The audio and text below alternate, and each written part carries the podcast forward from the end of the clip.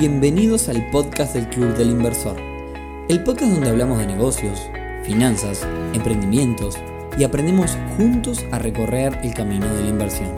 Bienvenidos a un nuevo episodio del podcast del Club del Inversor, temporada 2022. Hoy viernes 24 de junio, episodio número 109, que como todo episodio terminado en 9, es un episodio en el que vamos a responder sus preguntas.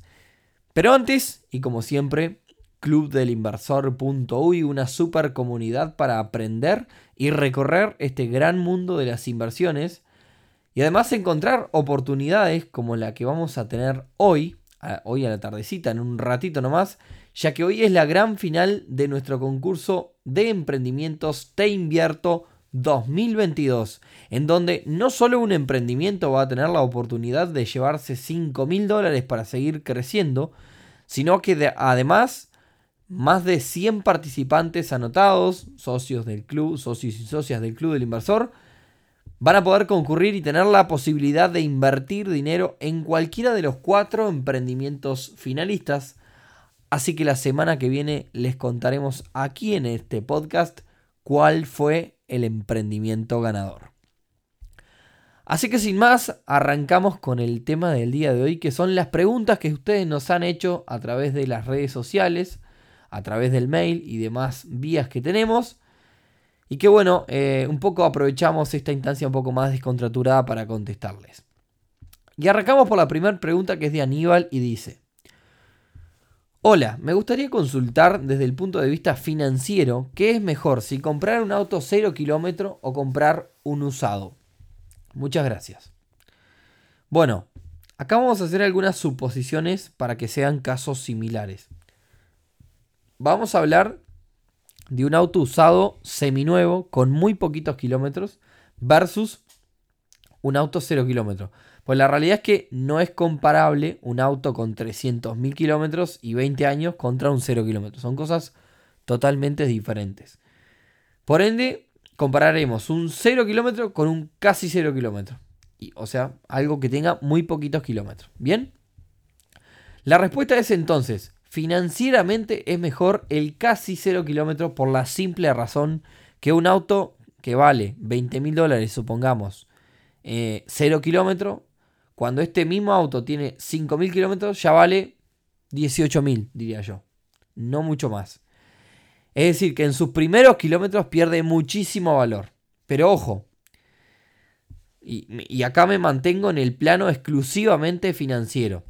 Si yo tengo una empresa y tengo la posibilidad de comprarme un 0 kilómetro a nombre de la empresa y descontar el IVA, que ahí consulten con sus contadores de confianza, el 0 kilómetro de 20 mil dólares me queda sacando el IVA en casi unos 17 mil dólares. Lo cual en ese caso hace que financieramente me convenga mucho más el 0 kilómetro. Así que en resumen, el 0 kilómetro me conviene si descuento IVA, si no, me conviene comprar un seminuevo. También está la clave, y ahí depende en qué situación vayamos a comprar. Acá estamos hablando de una compra contado. Pero estamos hablando eh, que hay una clave que es, eh, si nosotros vamos atrás de la financiación, probablemente el 0 kilómetro me convenga más porque en los planes de auto 0 kilómetros encontramos quizás mejores financiaciones que quizás ante un particular podemos llegar a no encontrarla en comprar un auto casi cero. Ahora, aprovecho el tema porque está, básicamente este es un negocio que, al que me he dedicado, el hecho de compra y venta de vehículos. Entonces, saliendo un poco del tema números directamente, el peligro de comprar seminuevo, es decir, con poquitos kilómetros, es que tenga algún problema. Que quizás con, ese, el cero kilómetros es difícil que lo tengamos, o por lo menos tenemos todavía la garantía, ¿no? ¿Qué es lo que se puede considerar? Bueno, para empezar, es difícil en realidad que por más que podemos llegar a tener problema con un seminuevo, es difícil tener problema. ¿Por qué? Porque un auto, supongamos, con menos de 20.000 kilómetros y todos los servicios oficiales al día, que eso es importante, fijarse en eso, es difícil que tenga algún problema. Pero bueno, supongamos que tuvo algún choque, que está tapado y que no, logramos encontrarlo. La clave acá es o bien saber un poquito de autos o bien hacerlo revisar con un mecánico de confianza. ¿Bien? Un par de tips para agregar aprovechando el tema. Si además compramos vehículos que recién hayan pasado los 10.000 o los 20.000 kilómetros, por lo general a los 10.000 o a los 20.000 kilómetros se le hacen los service a los vehículos. Entonces probablemente si lo compramos con 11.000 o con 21.000, probablemente recién tengan hecho el service, lo que nos da para ahorrar ese mantenimiento, que quizás si hacemos dos service por año nos ahorramos 6 meses, digamos, por 6 meses nos vamos a tener que gastar nuevamente. Y el segundo tip es, si compramos un auto generalmente en los meses de febrero o marzo, vamos a encontrar muchos autos que ya tienen la patente paga todo el año, de aquellos que, digamos, deciden pagarla durante todo el año por el descuento. Entonces, quizás entre estas dos cosas, buscando autos que tengan la patente de paga todo el año y que sean, digamos, que recién tengan hecho el service, y nos podemos llegar a ahorrar hasta mil dólares entre estos dos ítems, así que no es menor. Bien, larga la primera pregunta. Voy por la segunda. Segunda pregunta, y esta me la hizo Pablo ayer, que me, consultaba la opinión sobre las cuentas Pocket de Itaú. ¿Qué son las cuentas Pocket? Es una caja de ahorro en pesos 100% gratis y sin mínimos. También es posible abrirla en dólares, o sea que no solo en pesos, están las posibilidades de tener las dos. La pregunta es entonces cuál es la letra chica, cuál es la trampa de parte de Itaú. Bueno, es una cuenta con limitaciones. Tiene solamente hasta dos retiros gratis al mes. No tiene acceso a un montón de servicios del banco también, porque es una cuenta, digamos, básicamente con servicios mínimos. Pero bueno, es un producto que para mí está muy bien pensado como puerta de entrada al banco para la gente que no es cliente, incluso para la gente que no está bancarizada. Así que nada, creo que es un gran producto y esta semana voy a ver si me abro una cuenta y luego en las redes les comentaré. Me encantaría decir que este episodio lo auspicia Banco Itaú, pero no. Simplemente eh, me parece que, es, un, es, un, buen producto y luego que lo utilice les estaré contando. Tercer pregunta que me han hecho eh, bastante en estos días sobre la caída de los criptos, más que nada. Dice, ahora que las cripto bajaron, ¿todavía conviene minar? Acá quiero hacer una aclaración primero. Eh, y es que los equipos de minería no te pagan en dólares, te pagan en Ethereum. En el caso, por ejemplo, de los que yo tengo, digamos, estamos minando Ethereum. Y vos te haces de la ganancia en el momento que vendés esos Ethereum. Por lo tanto, a vos te va a importar el valor del Ethereum en el momento que salgas a venderlos. Ahora bien, si estás minando y todos los meses salís a vender los Ethereum porque usás ese dinero quizás para pagar la luz, para otras cosas y más, entonces sí, claramente la baja te está afectando porque estás vendiendo todos los meses a un precio relativamente bastante bajo. Dicho esto, al momento, en mi caso por lo menos, estamos todavía en ganancias. ¿Qué quiere decir esto?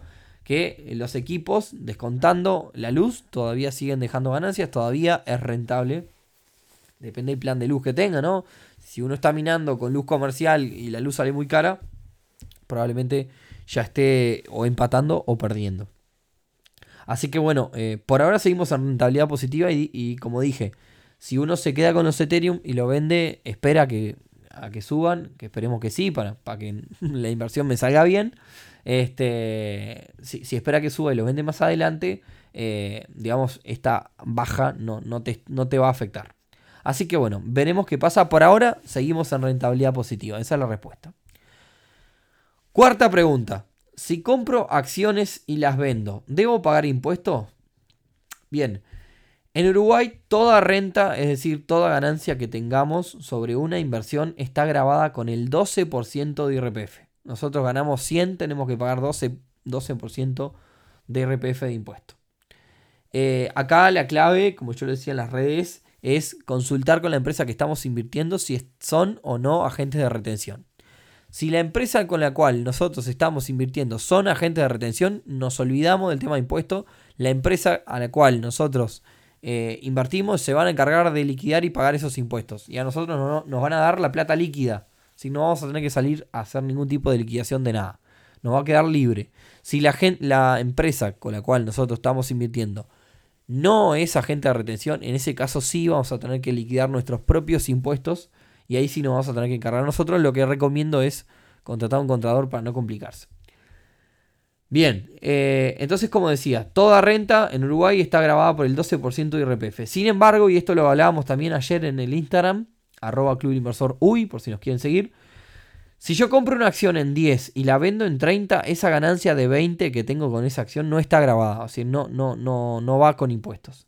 Sin embargo, si la empresa a la cual tengo estas acciones. Me reparte ganancias una vez al año o tres veces al año o como sea, si la empresa reparte ganancias o dividendos, como se le llama a estas ganancias, utilidades, eh, en ese caso sí, sobre esas utilidades corresponde el pago de impuestos por esas ganancias. Igual, a ver, yo no soy contador, por más info tenemos un episodio especial con la gente de RMI Consultores, que son quienes nos asesoran, nos, perdón, nos asesoran al final del día con el tema impuestos y demás. Los pueden encontrar como RMI Consultores en todas las redes también. Bueno, vamos con la quinta pregunta que traigo al podcast porque me pareció interesante simplemente. También este, nos la hacían ayer en el jueves de preguntas del Instagram en las redes. Y dice, son estas preguntas divertidas. Si tuvieras que quedarte con solo dos de todas tus inversiones, ¿con cuáles te quedarías? Eh, como decía, estas de las preguntas divertidas. Y, mi respuesta fue, y, él, y se las explayo un poquito más acá en el podcast. Me quedaría con el negocio financiero de descuento de cheques, descuento de facturas, de hipotecas y demás. Eh, básicamente el, negocio financiero de prestar dinero, entre comillas, eh, porque tampoco es un préstamo directo, y, generar una rentabilidad con eso. ¿Por qué? Porque bueno, lo conozco muy bien, eh, tengo clientela, me es bastante fácil y hace mucho tiempo que estoy en él. Así que bueno, nada, eh, por un tema de... Ahí iría atrás de la zona de confort, digamos, ¿no? Y sin lugar a dudas, sin lugar a dudas, también me quedaría con las inversiones en emprendimientos, que es algo que estoy haciendo hace relativamente poco y en conjunto con un montón de gente. Por supuesto, yo cuando hablo que invierto, todo lo que estoy haciendo lo hago con un conjunto de gente. Primero por diversificar Segundo, por tener diferentes opiniones y diferentes visiones. Y tercero, porque está muy lindo eh, compartir todo este mundo de las inversiones con gente que está en la misma y hacer las cosas en equipo me parece que está, es una, cosa que me parece muy interesante. Bien, entonces, eh, invertir en emprendimientos, que es algo que, que, estamos haciendo recientemente y que si bien implica, además de poner dinero, implica poner un poco de tiempo, cuando me refiero a invertir en emprendimiento es tener partes minoritarias de diferentes emprendimientos y desde ese lado, desde ser un accionista minoritario, también tener alguna especie de poder de decisión o, de consultoría o de ayuda. Y siento que desde ese lado en la particular, en mi caso, me parece que puedo aportar valor y puedo ayudar, este, como decía, no solo con dinero, sino con un poco de, conocimiento, de experiencia y de, y de, visión, desde quizás otro lado, que no es el lado donde están los, las emprendedoras o los emprendedores.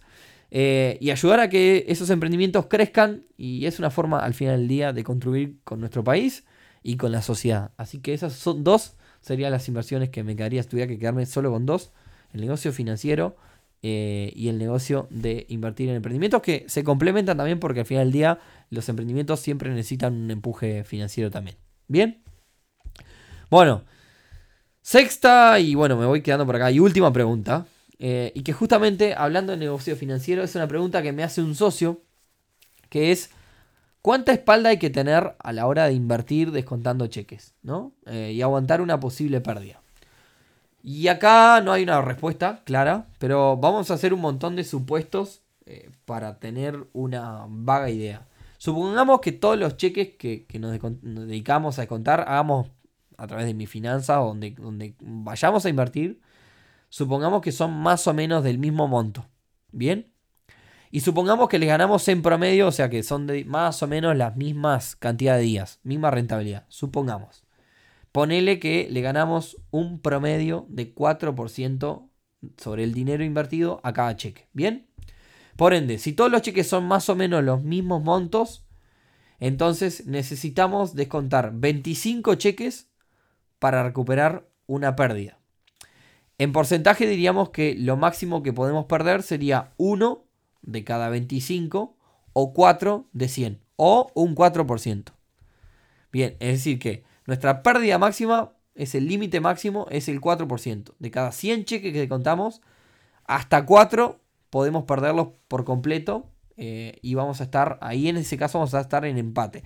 Yo diría que el punto ahí en ese caso sería la mitad. Es decir, de cada 100 cheques, hasta 2 podemos perder para siempre que el negocio nos vaya ganando. ¿Bien? Si los irrecuperables, entonces, si los que vamos a perder todo el dinero son menos del 2%, el negocio camina y sirve. Ahora, si, si es más, el negocio no camina. ¿Bien? Ahora, todo esto en un escenario donde todos los cheques sean más o menos iguales. ¿Cuál es el problema?